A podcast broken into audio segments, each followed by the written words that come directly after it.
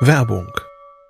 Was nervt extrem? Richtig, wenn Webseiten lange laden. Deswegen machst du deine Seiten schnell, indem du an den Web Vitals schraubst. Dabei schwer zu optimieren? Die Time to First Byte. Das hat Mitwald jetzt geändert. Im Managed Cloud Hosting des Agenturhosters bekommst du eine genaue Analyse deiner Time to First Byte. Du siehst erstmals, über welche Hebel du die KPI verbessern kannst. Teste jetzt 30 Tage kostenlos. Alle Infos unter www.mitwald.de/heise.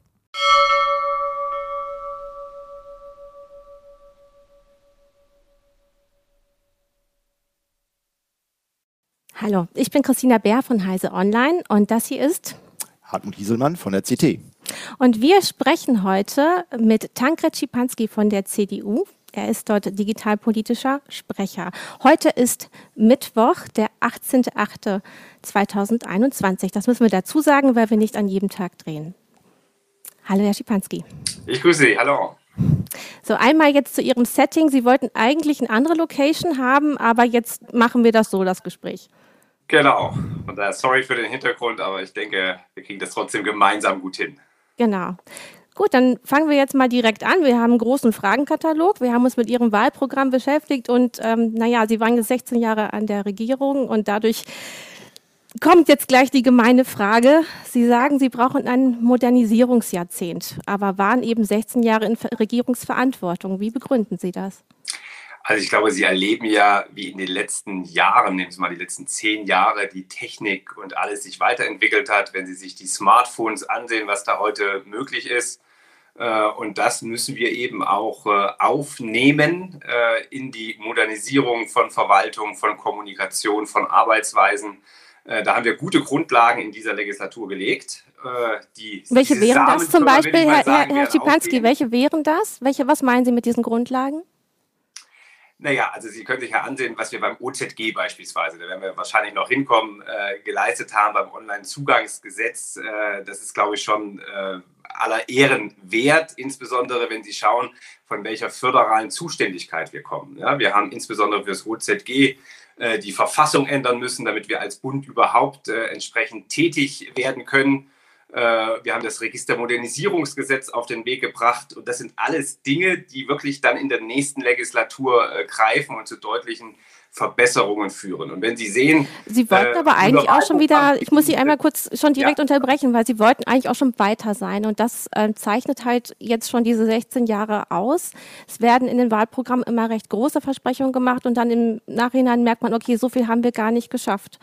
Und ähm, wenn wir mal auf die Infrastruktur zu sprechen kommen, zum Beispiel den Breitbandausbau, wie sieht es denn da aus? Das ist ja die Grundlage für alles. Haben Sie da wirklich das geschafft, was Sie schaffen wollten?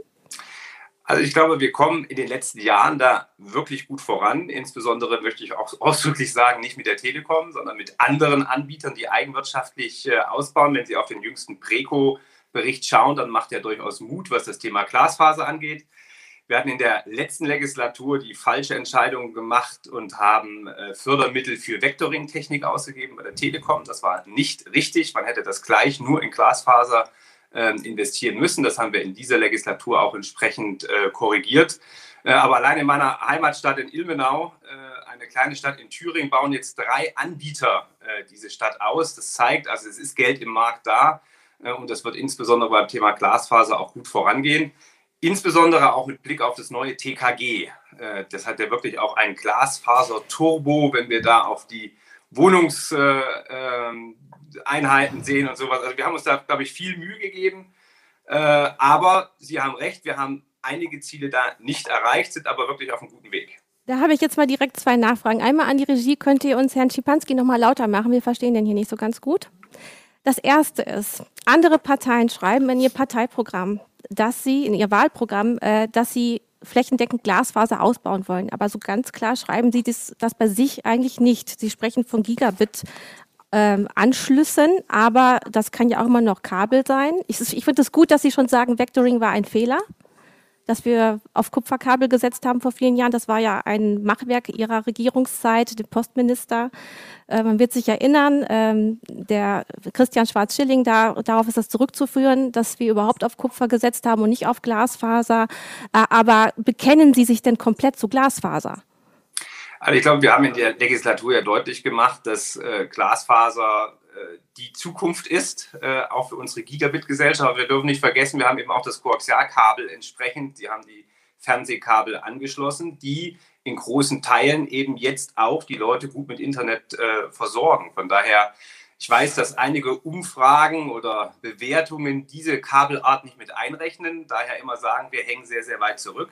Aber ich denke, die leisten gegenwärtig auch einen wichtigen Beitrag bei der Versorgung Aber äh, mit Internet. Wollen Sie denn perspektivisch auch von den Kabeln wegkommen? Weil das zukunftssicherste ist Glasfaser. Und wenn viele Dienste über Kabel abgewickelt werden, viele verschiedene Endbenutzer da dran sind, dann wird das für den Einzelnen doch sehr langsam. Und wir wollen ja die Gigabit-Gesellschaft sein. Genau so. Von daher sehen Sie ja, die Förderprogramme oder alles, was wir machen, ist auf Glasfaser ausgerichtet. Und ich denke, das wird mhm. wirklich mit der TKG-Novelle, die wir verabschiedet haben, sehr, sehr deutlich, dass wir uns da ganz klar zum Glasfaser bekennen. Ja, da muss ich jetzt, oder willst du das machen, Hartmut, ja, ich mit der TKG-Novelle?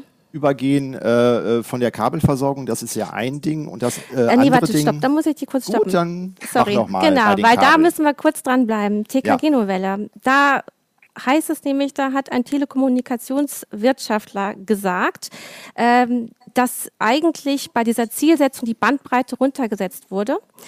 Denn man hat erst den Durchschnitt der genutzten Bandbreite von mindestens 80 Prozent der Verbraucher im Bundesgebiet heranziehen wollen. Ähm, äh, nein, das macht man jetzt und in einem früheren Entwurf hieß das, man, hat die, man nimmt die Mehrheit der Verbraucher.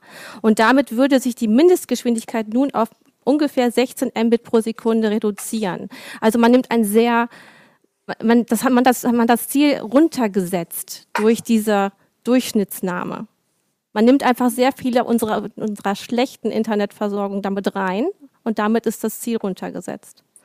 Also den Eindruck habe ich nicht. Wir haben uns bei den gesamten Zielsetzungen, was die TKG-Novelle betrifft, an der Europäischen Union orientiert, weil wir ja den TK-Kodex und mehr mit dieser TKG-Novelle umgesetzt haben. Von daher kann ich die Kritik an der Stelle nicht teilen, sondern äh, wir bewegen uns da absolut auf EU-Level äh, und machen das, was die EU uns vorgibt. Obwohl EU-Level natürlich auch heißt, da sind andere Länder viel weiter als wir. Gut, aber der, der TK-Kodex der EU gibt halt gewisse Rahmenbedingungen vor. Ja, ja das finde ich schon aber, äh, relevant. Gut, äh, man kann das auf jeden Fall auf Heise Online nachlesen, nochmal diese Kritik, aber nun zu jetzt darf Hartmut.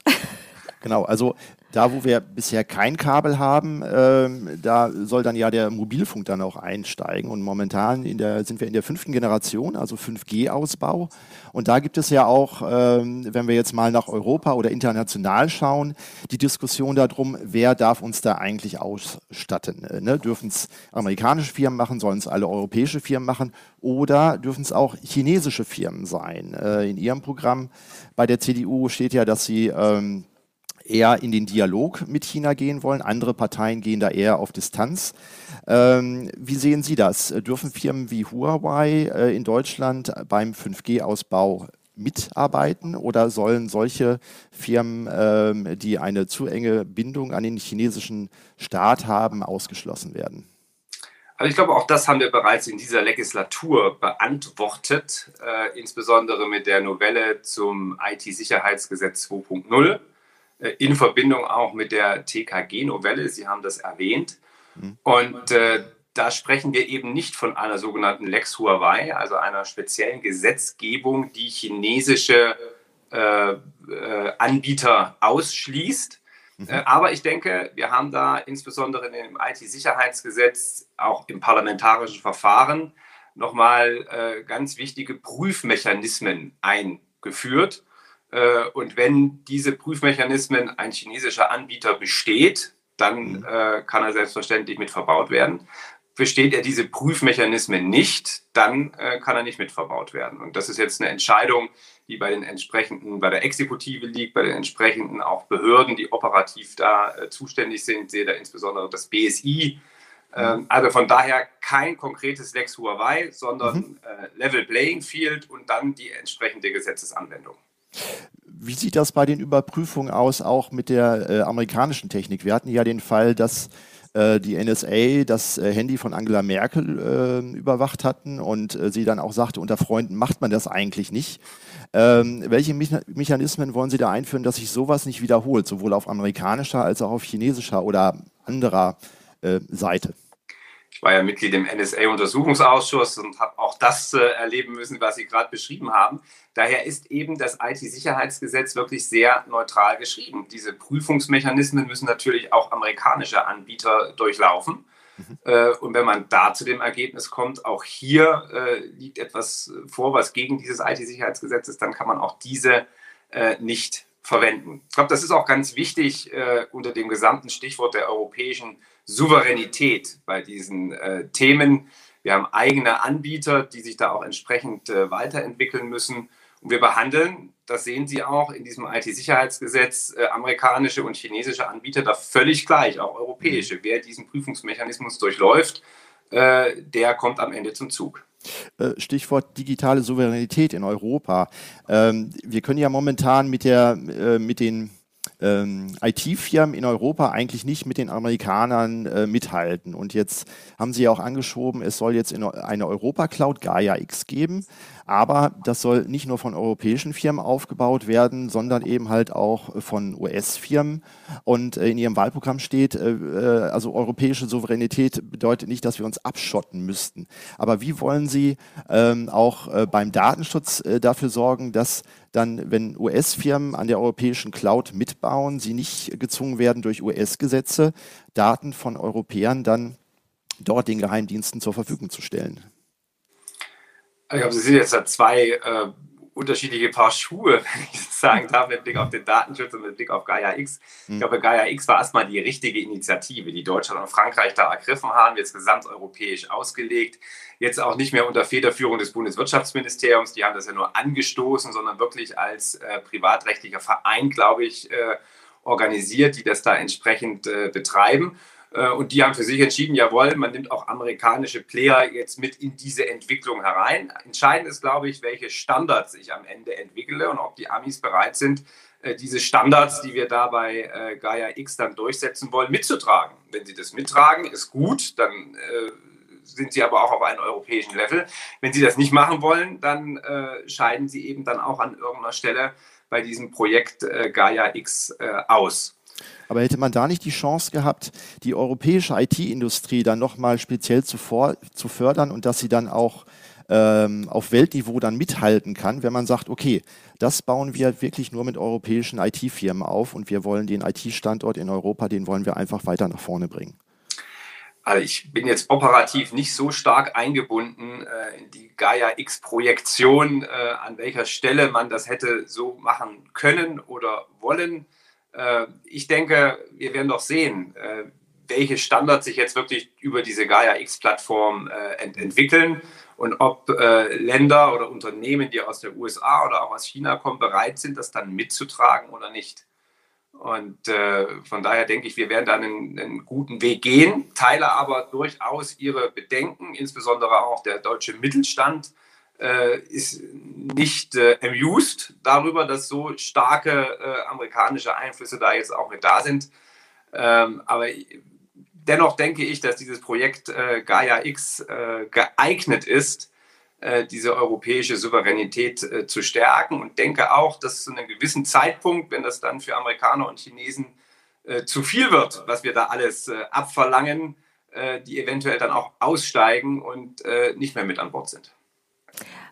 Jetzt sind wir ja gerade einmal bei privaten Firmen gewesen, die eingebunden werden. Ich möchte einmal noch auf ähm, das Netz zurück oder äh, unsere Infrastruktur. Die Frage ist nämlich auch, Sie haben hervorgehoben, dass mit privaten Anbietern zusammengearbeitet wird, aber ist eigentlich äh, die Infrastruktur auch gerade mit Internet nicht äh, eine Frage der Grundversorgung und sollte das nicht in staatliche Hände? Das schlagen andere Parteien vor.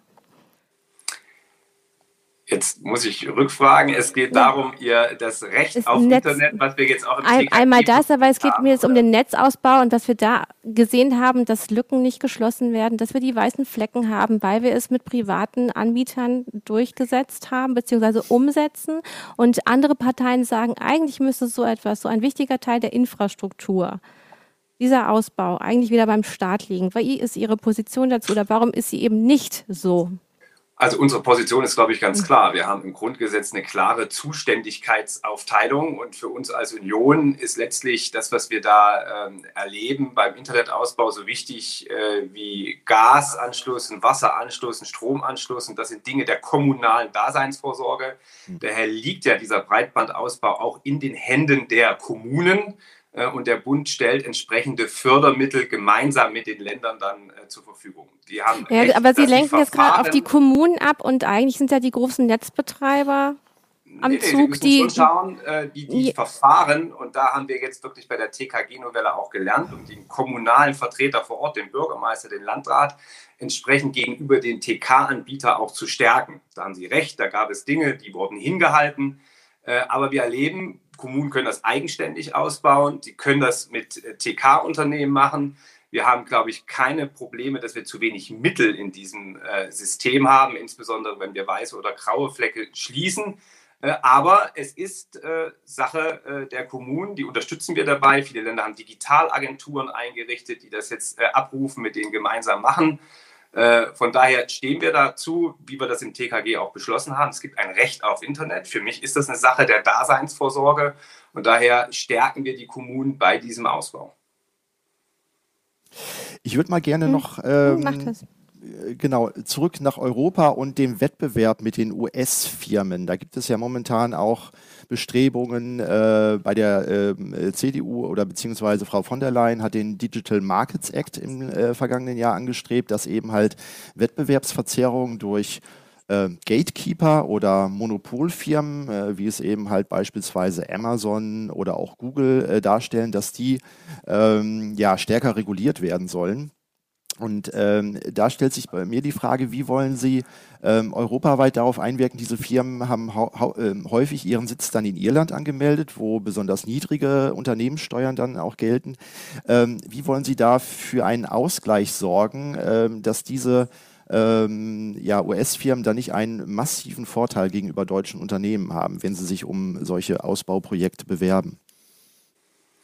Also ich glaube, wenn Sie da blicken auf unsere GWB-Novelle, die wir Anfang dieses Jahres äh, beschlossen haben, also das Gesetz gegen Wettbewerbsbeschränkungen, wo wir national entsprechende Monopole äh, bekämpfen wollen. Diese GWB-Novelle ist ja Grundlage oder ich möchte mal sagen Blaupause für den Digital Market Act der Europäischen Union. Und wir haben mhm. dort eingeführt einen neuen Paragraphen 19a äh, ist das, der nämlich genau da ansetzt äh, von den Dingen, die Sie gerade beschrieben haben. Wir hoffen, dass diese Wirkmechanismen, die wir in diesen 19a eingefügt haben, auch eins zu eins so auf europäischer Ebene kommen.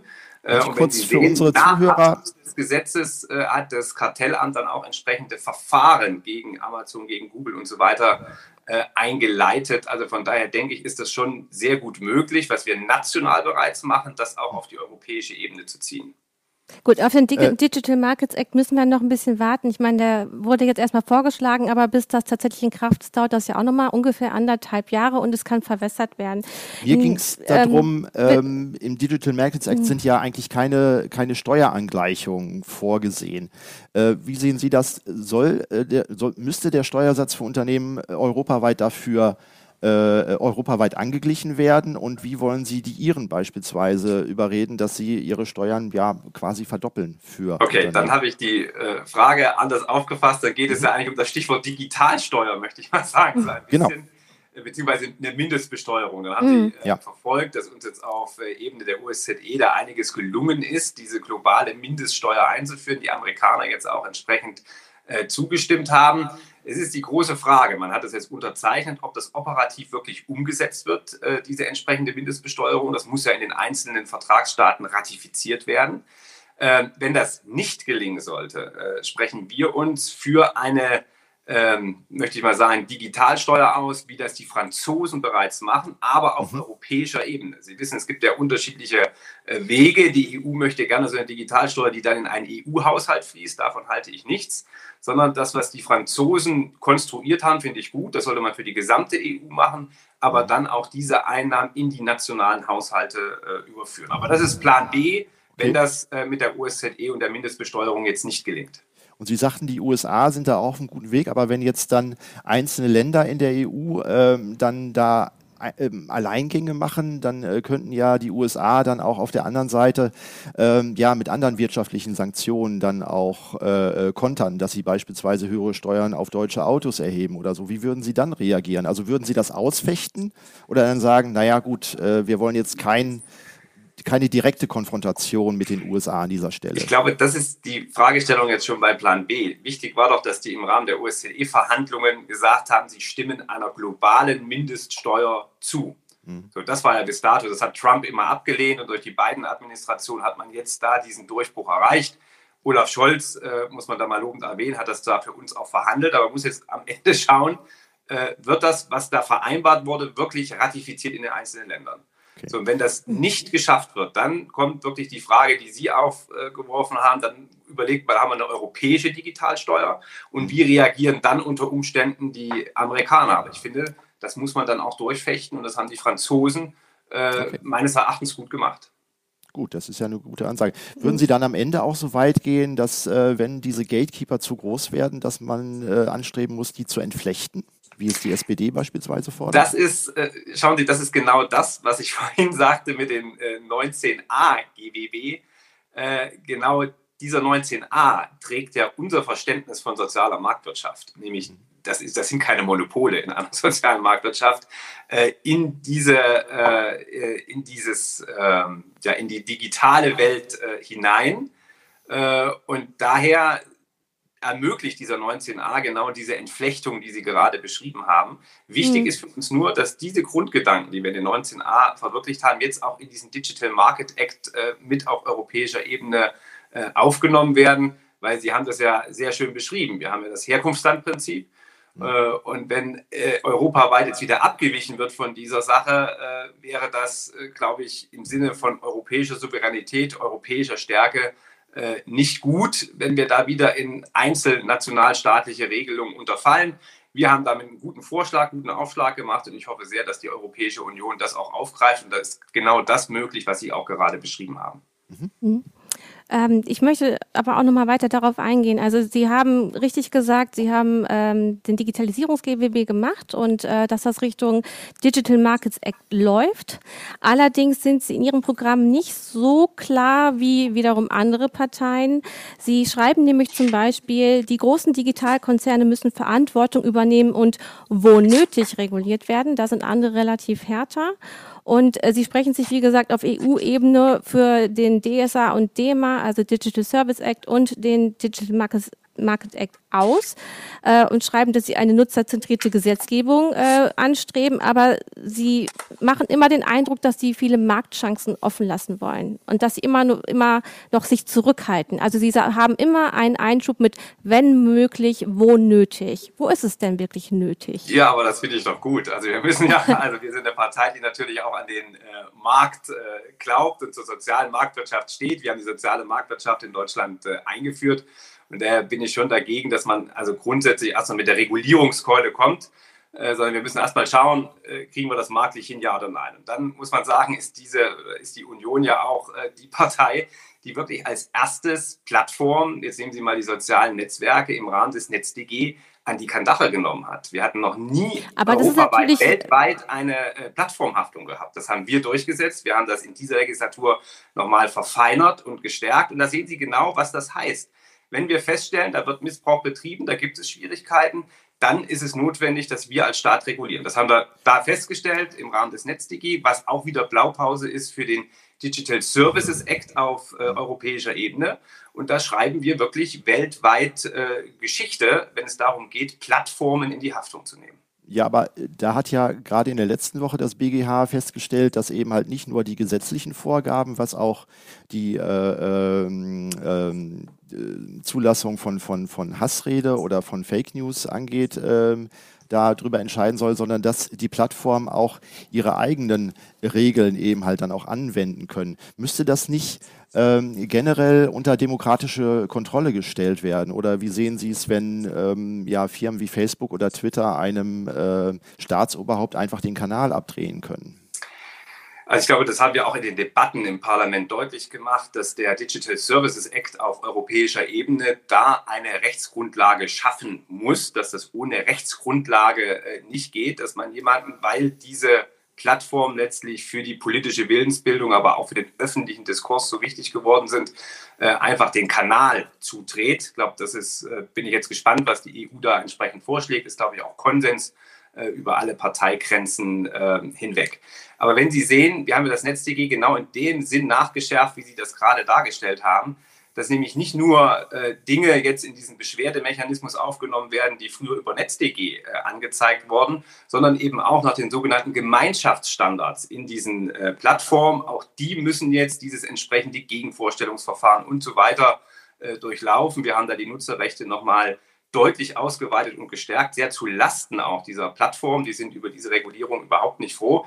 Aber das ist so ein bisschen die, die Ursprungsfrage. Ne? Sie haben ja gesagt, wann regulieren wir? Wir regulieren, wenn wir sehen, es ist notwendig, es wird irgendwo Missbrauch betrieben.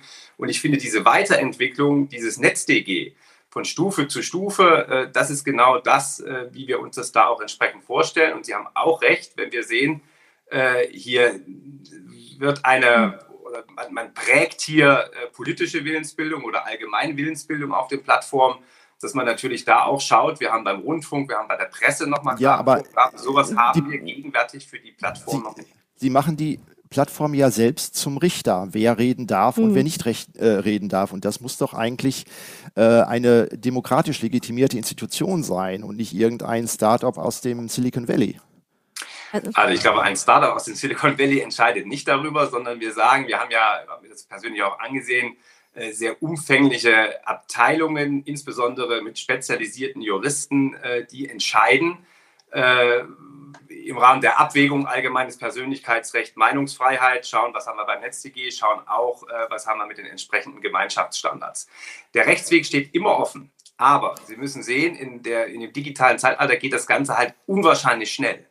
Und Sie kriegen auch im Rahmen des vorläufigen Rechtsschutzes nicht diese Geschwindigkeit hin, wie, wie wir das jetzt in den NetzDG äh, durch Gegenvorstellungsverfahren und ähnliches entwickelt haben. Von daher ist es hier keine Privatisierung des Rechtsweges oder ähnliches, sondern ja, die Plattform also ist es schon, ne? Hier, es ist eigentlich schon, es ist eine Privatisierung. Zu sagen, das, äh, ich gehe nochmal in den vorläufigen Rechtsschutz rein oder in den ganz normalen Rechtsschutz.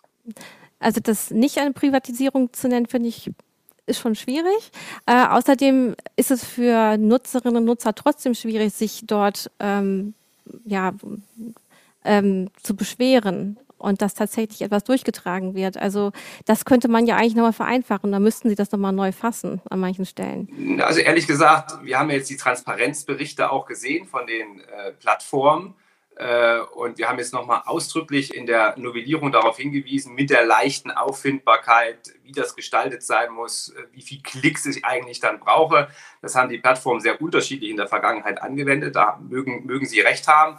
Äh, aber da haben wir nachgebessert. Also ich finde, eine Beschwerde, egal jetzt ob nach NetzDG oder Gemeinschaftsstandards, geht jetzt sehr, sehr zügig. Und, und nochmal, im Rahmen der Geschwindigkeit, wenn Sie mir einen besseren Vorschlag unterbreiten, wie man das äh, machen könnte, äh, dass, dass die Gerichte in diesem Moment noch schneller arbeiten oder das anders machen. Ja, also wir, wir haben, haben ja, darüber diskutiert. Ja, wir haben ja sowieso das Problem, dass, dass ähm, Gerichte überlastet sind und da, da sind wir wieder bei der Frage, wie geht man überhaupt mit Personal um und kann man alles technisch lösen oder brauchen wir einfach auch an vielen Stellen einfach genügend gut ausgebildetes Personal, was dann eben auch was kostet.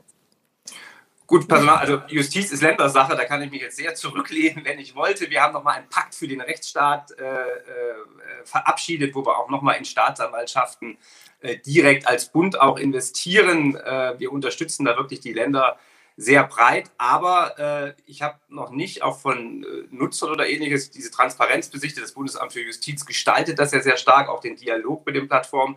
Noch nicht erlebt, dass es da massive äh, Beschwerden gibt und dass das System beim NetzDG nicht funktioniert. Vielmehr wurde dieses System weltweit in vielen anderen Ländern äh, übernommen. Und ich darf noch auf eine Sache äh, vielleicht hinweisen.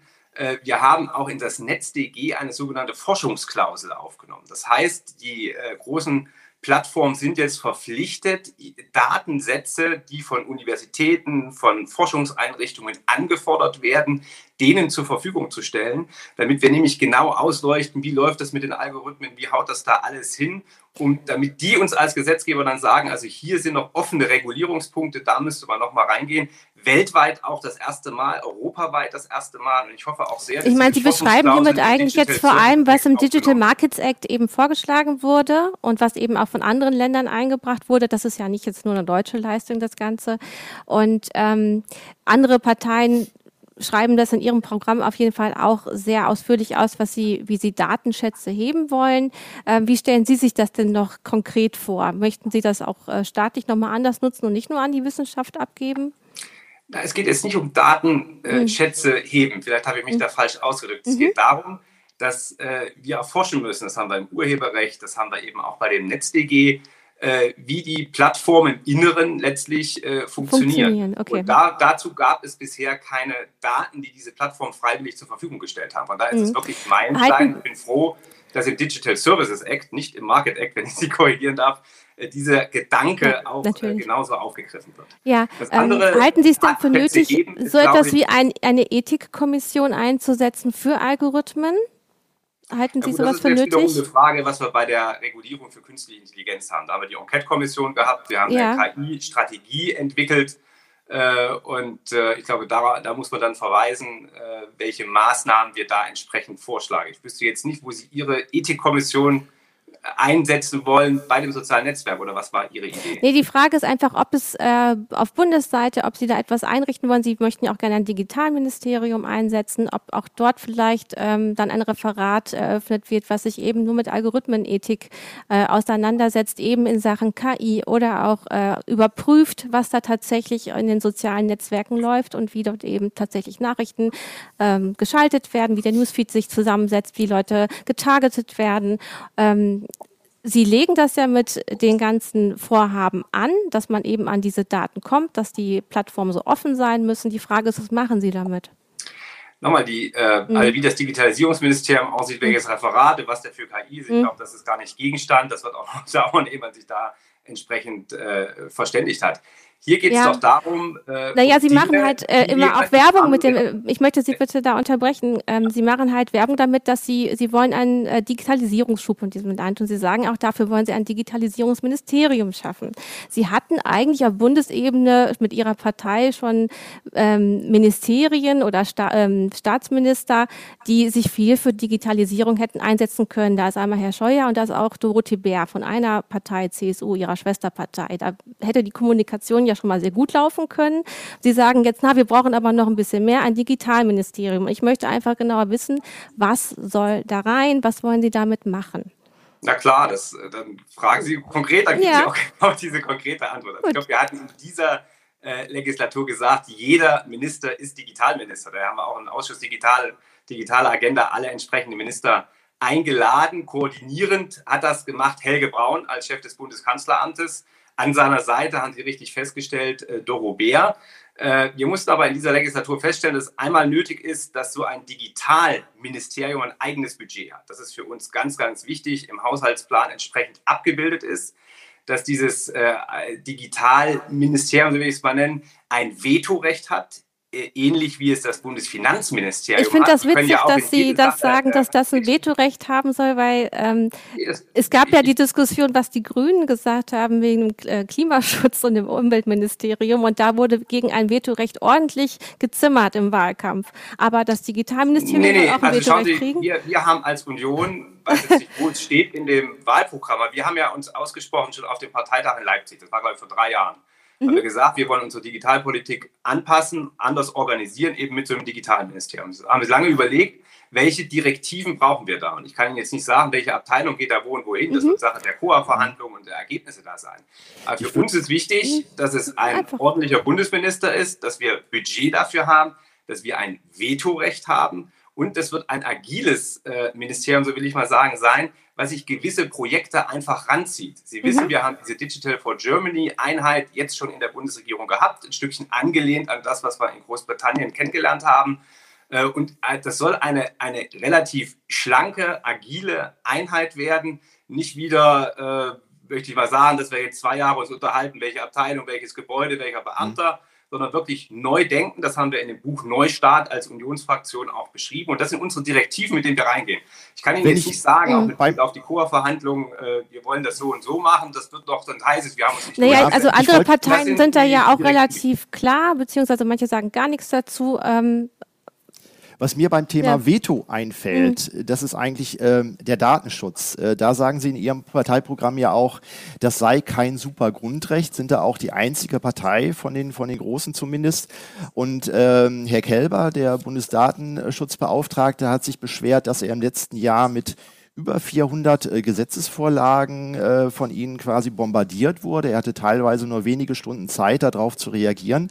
Wäre es nicht an der Zeit, auch einem äh, Bundesdatenschutzbeauftragten, Sie wollen das Ganze ja auch konsolidieren, da auch ein Vetorecht zu geben und vor allen Dingen mehr Zeit für Prüfungen von Gesetzen, damit da nicht wieder Sachen dann durchrutschen, die später Gerichte kassieren.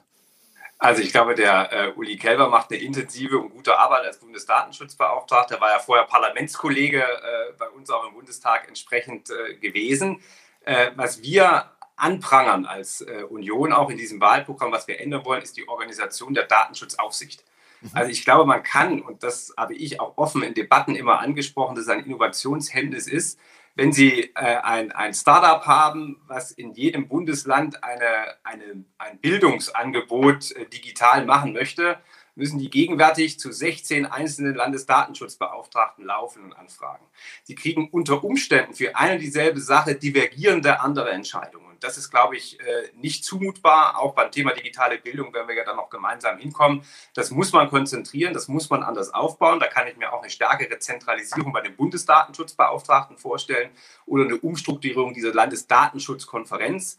Äh, aber das, was wir da gegenwärtig mhm. äh, erleben, ist soll er denn ein Ich habe hab aber gefragt, soll er ein Vetorecht bekommen und mehr Zeit für die Prüfung von neuen Gesetzesvorhaben? Also das steht bei unserem Wahlprogramm nicht.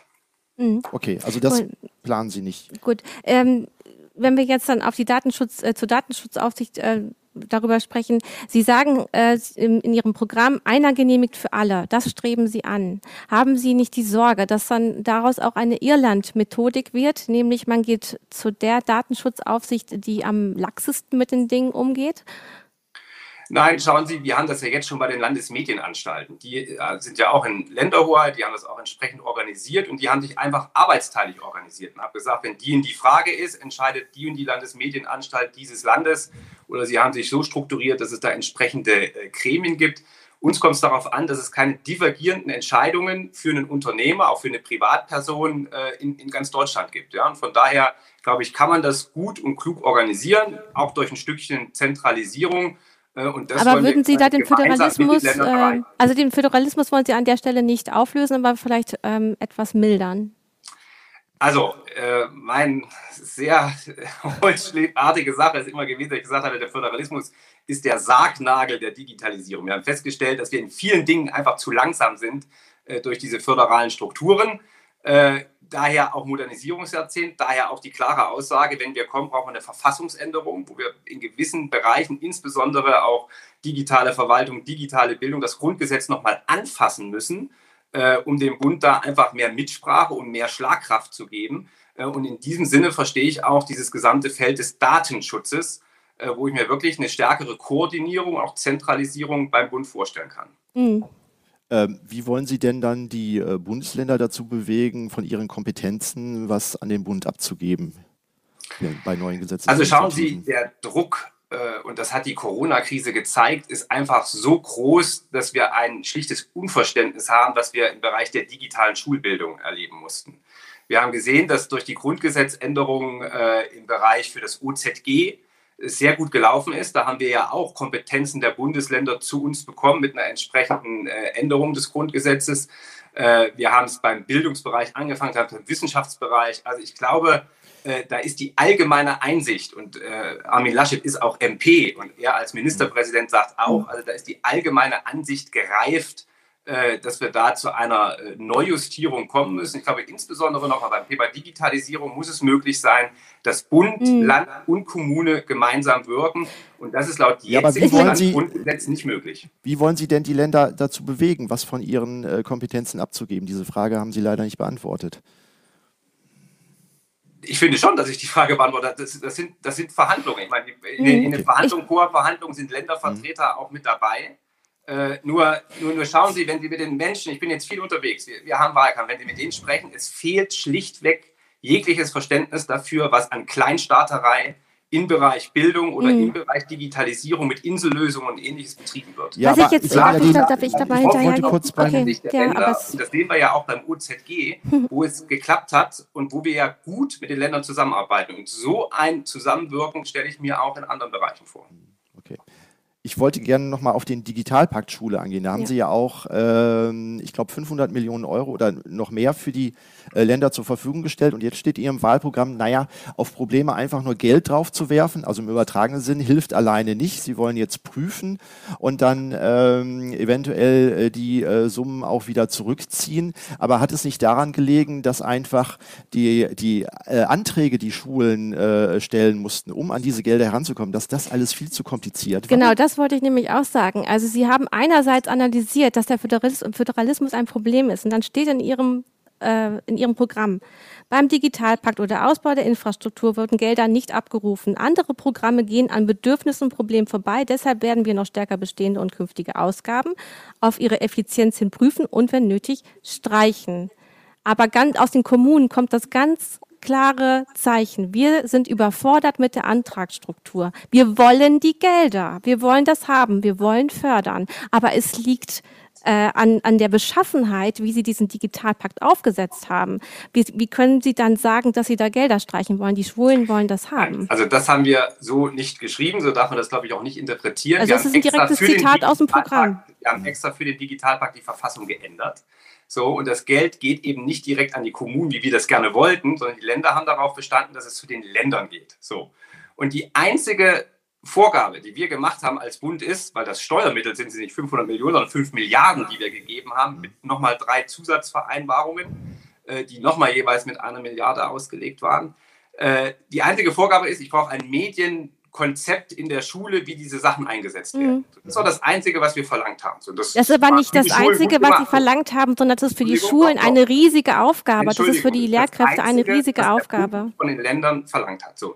Mhm. Wie die Länder das jetzt umgesetzt haben zu ihren Schulen runter, da teile ich Ihre Kritik eins zu eins. Ja was da gemacht wurde an Verordnungen. Aber nochmal, das kommt nicht vom Bund, das kommt nicht äh, aus dem BMBF, sondern das haben die einzelnen Kultusminister dann aufgelegt. Dass Natürlich, aber Sie sitzen war, ja auch mit in den Landesregierungen. Mit, nein, nein, nein, das, das teile ich mit Ihnen voll und ganz. Aber ich ziehe jetzt nicht den Schuh an, wo Kultusminister einen Fehler gemacht haben dass das jetzt beim Bund abgeladen wird. So, ja, genau, nur deshalb Länder ist es halt komisch, wenn Sie dann sagen, dann streicht man da die Gelder, wenn es ein Strukturproblem keine, ist. Nein, nein, nein, wir, Aber es steht so, so im Programm, da müssen Sie dann nochmal rangehen.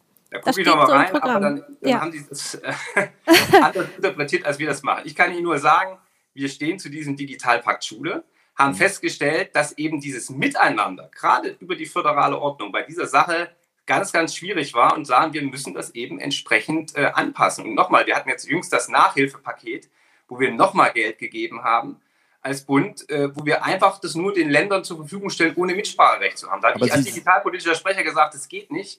Wir haben für Lernstandserhebung super äh, Startups, wir haben also tolle also, äh, Möglichkeiten, das zu machen. Und das sollen die Länder nutzen. Und wenn ich als Bund Geld gebe, möchte ich auch genau haben, dass diese digitalen Mittel da eingesetzt werden und nicht einfach gesagt wird, Thüringen oder Sachsen machen halt eine Stunde Mathe mehr. Also ich verstehe Sie richtig. Sie sehen äh, keinen Änderungsbedarf dabei, wie die Anträge dann von den Schulen gestellt werden sollen, sondern das ist alles einfach und das Problem ist nicht auf Ihrer Nein, Seite, sondern dann bei den Ländern. Sache der Bundesländer. Ich kann Ihnen ja, es ist, man sagen, könnte die Sache auch. Ich kann Ihnen sagen, welches Bundesland hat viele Mittel abgerufen, welches nicht.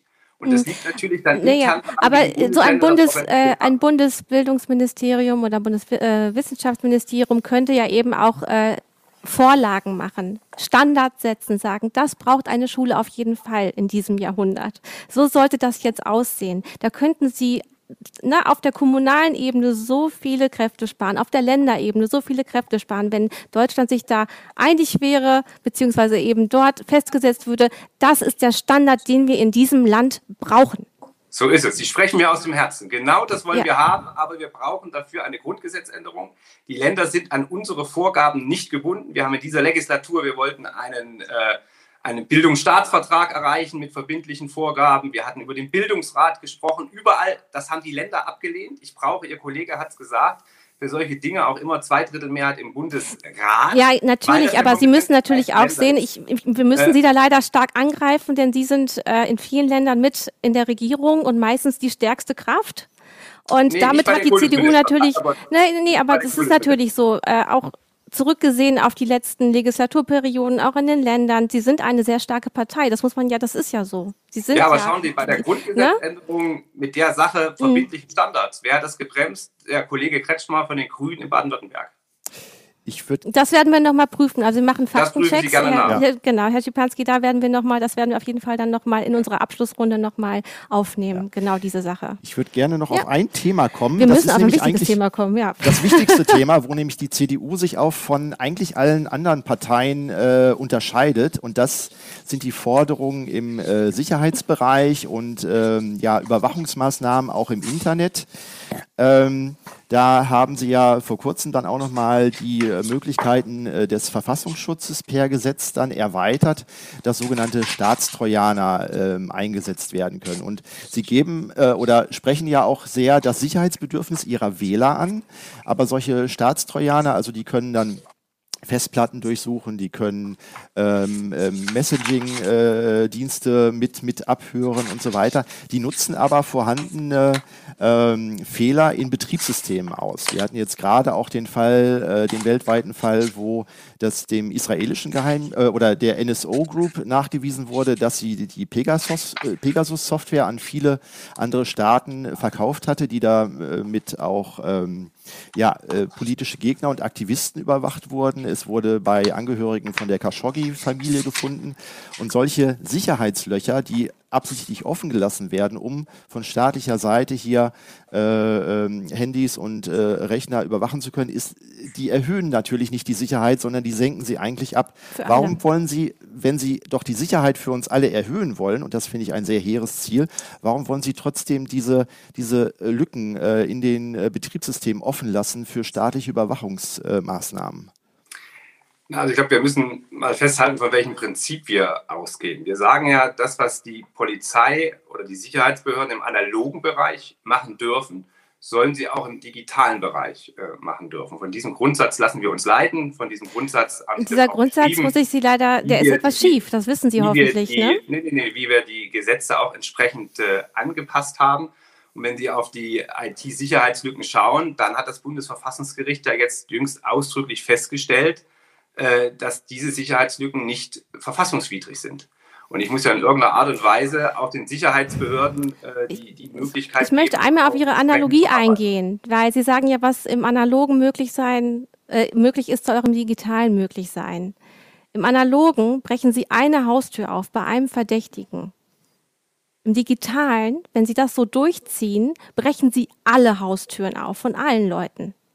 Also es waren bei Pegasus 50.000 Nein, so würde ich das auch, die da das ist immer spannend. Man kann ja Dinge Das ist eine andere Größenordnung. Wenn Sie mal die Quellen TKÜ äh, sich anschauen, wann das wurde ja auch hart kritisiert, auch Heise hat uns dafür hart kritisiert. Mhm. Äh, ich, ich, glaube, es, es, wird schon sehr deutlich, welche hohen Hürden so eine Quellen-TKÜ sowohl im analogen wie auch im digitalen Bereich hat.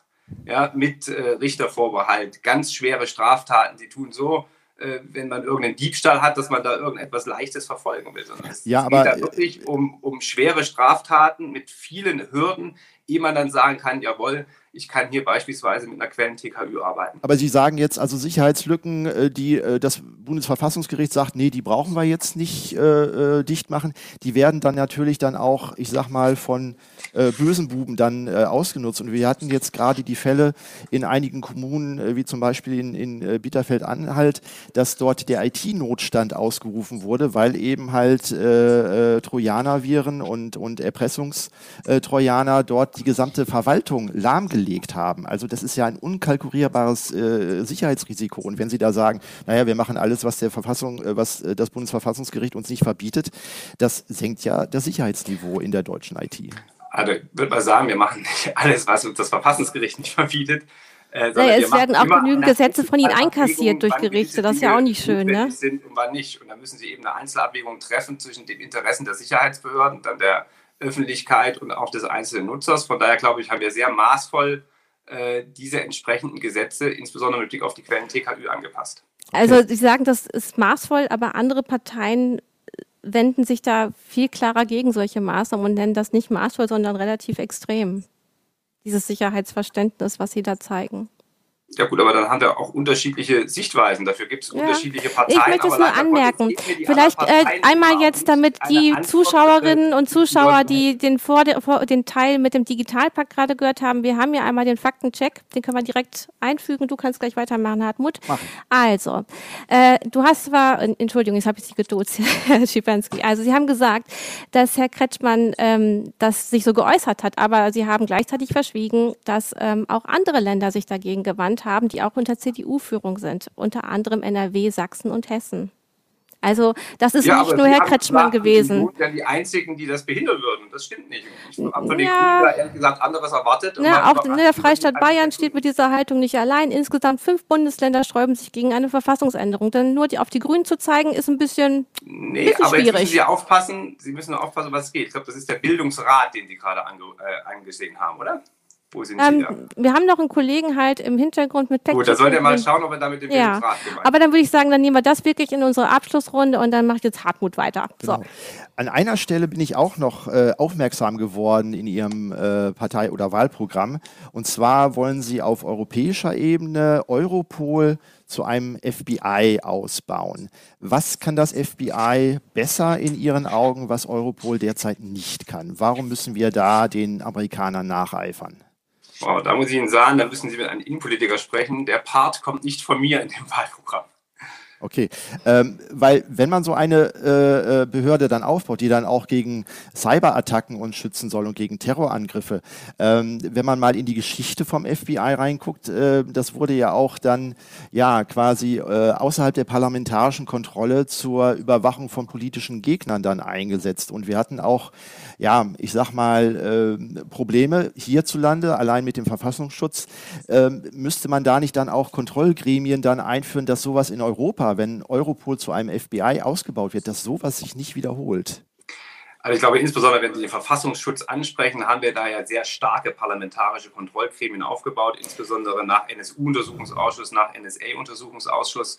Und wenn Sie die äh, Cybersicherheit ansprechen, dann müssen Sie mal sehen, gegenwärtig sind halt die Länder dafür zuständig. So, und das kleine LKA in Thüringen soll jetzt einen weltweiten Cyberangriff abwehren auf äh, irgendeine Kommune. Und da sagen wir, das wird nicht klappen.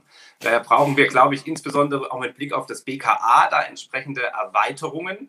Äh, und da sind wir auch meines Erachtens mit den Ländern entsprechend in Verhandlung, weil wenn es um solche äh, weltweiten Angriffe geht, ist, glaube ich, das einzelne äh, Bundesland wirklich überfordert und da muss äh, der Bund eingreifen. Sie In dem zusammen sprechen Sie auch von sogenannten Hackbacks. Ähm, befürchten Sie da nicht, dass Sie dadurch dann also äh, weltweite Cyberkriege dann einfach nur noch anheizen, wenn das dann pingpongartig hin und her geht? Äh, die ausländischen Hacker hacken uns, wir versuchen die zurückzuhacken. Das ist doch dann wieder eine Aufrüstungsspirale, die Sie dadurch in Gang setzen. Also ich glaube, wir, wir schreiben, dass das das letzte Mittel sein äh, muss und sagen, äh, grundsätzlich will man das nicht ausschließen. Ne? Das, wir sagen nicht, dass man das jetzt aktiv irgendwie einsetzt, aber wenn das das letzte Mittel ist, um einen entsprechenden Angriff abzuwehren, äh, sagen wir, muss man dieses unter Umständen gehen. Es muss ja trainiert werden und dafür müssen auch bestimmtes, ein bestimmtes Waffenarsenal aufgebaut werden. Das gehört ja dazu.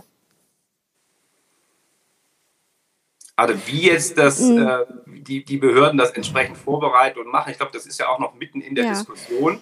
Und es ist ja auch eine, eine relativ äh, äh, vielfältige Entwicklung, äh, was wir da sehen. Mhm. Ob Sie sehen, dass die Bundeswehr da extra Einheiten aufbaut, dass das BKA sich entsprechend mhm. rüstet, dass es auch einige Landesämter gibt, die das machen. da brauchen wir eben letztlich einfach ein Zusammenspiel, wie wir das schon haben bei Bekämpfung von Linksextremismus, Rechtsextremismus. Sie müssen sehen, wir haben den Sicherheitsföderalismus. Und auch da müssen wir hm. schauen, arbeiten wir zusammen. Halten Sie es wir eigentlich für notwendig? Ähm, dass das in vielen Dingen nicht klappt. Und ich finde, bei der Cyberabwehr muss das besser klappen. Von mhm. daher brauchen wir auch eine starke Rolle des Bundes. Ähm, was mir da einfällt, Sie haben auch eine andere Forderung, da steht, also man darf jetzt neue Digitalprojekte, da darf man nicht immer die 100 120% Lösung suchen, sondern muss auch mal Mut zum Pragmatismus haben. Ähm, jetzt auch noch zum Anfang, da hatten wir ja schon gesagt, Herr Kelber klagte dadurch, dass Sie eigentlich also viel zu schnell Digitalisierung in den letzten Jahren vorangetrieben haben. Äh, es klagen beispielsweise auch ähm, Ärzte beim Anschluss an die Telematik, dass das nicht so gut läuft, wie es eigentlich laufen soll. Wir haben äh, durch die äh, Digitalisierung dann auch oder weil das eben halt nicht 120-prozentig gemacht wurde, dass ganze Kliniken teilweise vom Netz gehen mussten. Äh, würden Sie nicht sagen, wir müssen da mal ein bisschen mehr auf die Bremse gehen und irgendwie gucken, dass wir es richtig machen, damit eben halt nicht mehr so viele IT-Zwischenfälle passieren und wir so angreifbar sind für äh, Erpressungstrojaner und Co. Also ich glaube, das ist eine zweischneidige Sache, weil wenn Sie sehr lange brauchen, äh, sind Sie mit ein, einigen Dingen einfach zu spät. Und das macht ja die Digitalisierung aus, dass Dinge schnell sein müssen. Schauen Sie mal die Corona-Warn-App. Da hatten wir am Anfang, die haben wir jetzt Stück für Stück weiterentwickelt. Ja? Wir sind aber damit raus auf den Markt hatten ein erstes Produkt und jetzt haben wir das Stück für Stück äh, weitergemacht. Hätten wir Aber jetzt zwei Jahre gewartet, ehe wir diese ganzen Anwendungen haben, wäre dann gekommen. Also lieber eine, Sie sagen, Sie sagen lieber eine schnelle Digitalanwendung, dann auch in sehr kritischen Bereichen wie der Medizin, wo es um Leben und Tod ja, geht, als eine glaube, sichere Anwendung. Nee, Verstehe nein, nein, nein, nein, Also das habe ich mit Sicherheit äh, okay. nicht gesagt, mhm. aber wir müssen, und dafür haben wir ja, da hat der Bund auch die Kompetenz, mit entsprechenden Pilotprojekten da vorangehen, Dinge ausprobieren.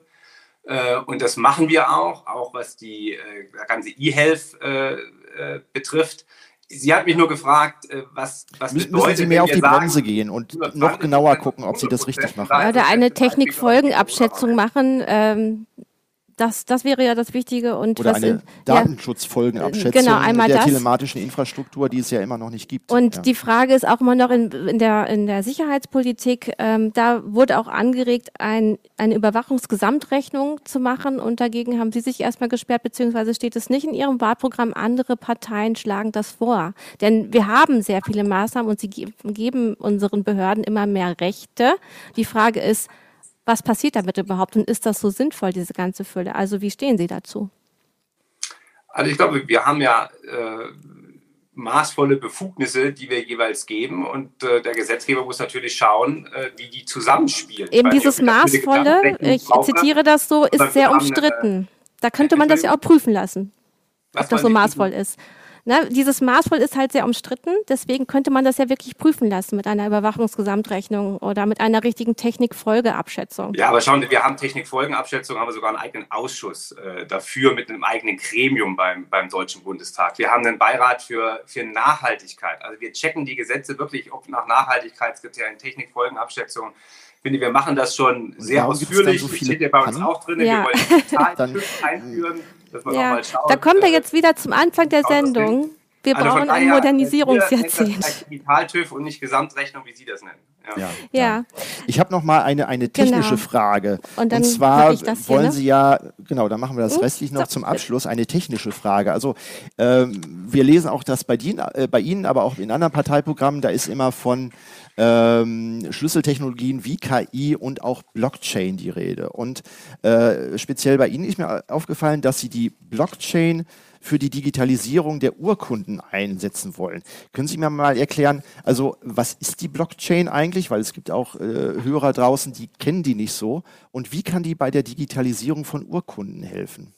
Also ich will Ihnen mal ganz kurz, ich greife mal ganz kurz rechts neben mich. Machen ja, klar, machen Sie das.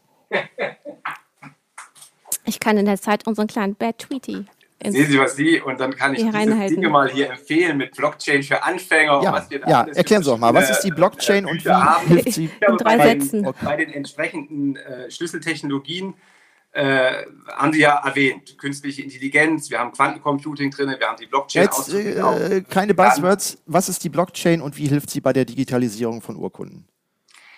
Also ich glaube, das ist eine Anwendung, die wir hier nochmal extra äh, genannt haben. Man verbindet ja sonst die Blockchain immer äh, mit anderen Anwendungen. Wir sind einfach bemüht, entsprechend äh, weitere Anwendungen zu finden. Aber was macht die Blockchain? Sie haben ja das Buch gelesen da oder haben es zumindest da. Was, was macht die Blockchain? Letztlich werden hier ähm, bei der, jetzt muss ich die Blockchain-Strategie mir ein, ehrlich gesagt nochmal raussuchen. Willst du es kurz beantworten, was man damit machen kann? Äh, Weil wir müssen bald zum Ende kommen. Herr Schipanski, passen Sie auf. Wir, er, er redet ja, lass ihn kurz mal. Okay, gut. Entschuldigung. Ich höre es manchmal schlecht, Entschuldigung. Äh, was ist die Blockchain? Nein, die, die, die, die Blockchain hält faktisch Dinge fest und sagt, so und so ist der Stand jetzt. Und äh, äh, ich kann dann entsprechende Weiterentwicklung oder Veränderung anhand dieser Blockchain ganz klar äh, erkennen. Das kann man im Umweltbereich machen. Das kann man aber auch bei äh, Urkunden äh, beispielsweise machen, wo ja auch eine Urkunde sagt, so und so ist der Vertrag beispielsweise, der so und so geschrieben und gibt es da eine Vertragänderung, wie ist das dann entsprechend angepasst?